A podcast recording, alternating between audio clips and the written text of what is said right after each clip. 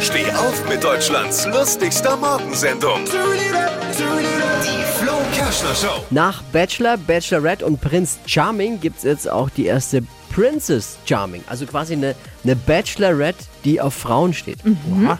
Da geht es dann für Stream Day den Schuhladen oder wie muss ich das verstehen? Vielleicht. Irina Schlauch ist die erste Princess Charming. Die ist Rechtsanwältin. Da ist sie vermutlich die erste in der langen Reihe der Dating-Show-Kandidaten, die den Vertrag, den sie unterschreibt, auch kapiert.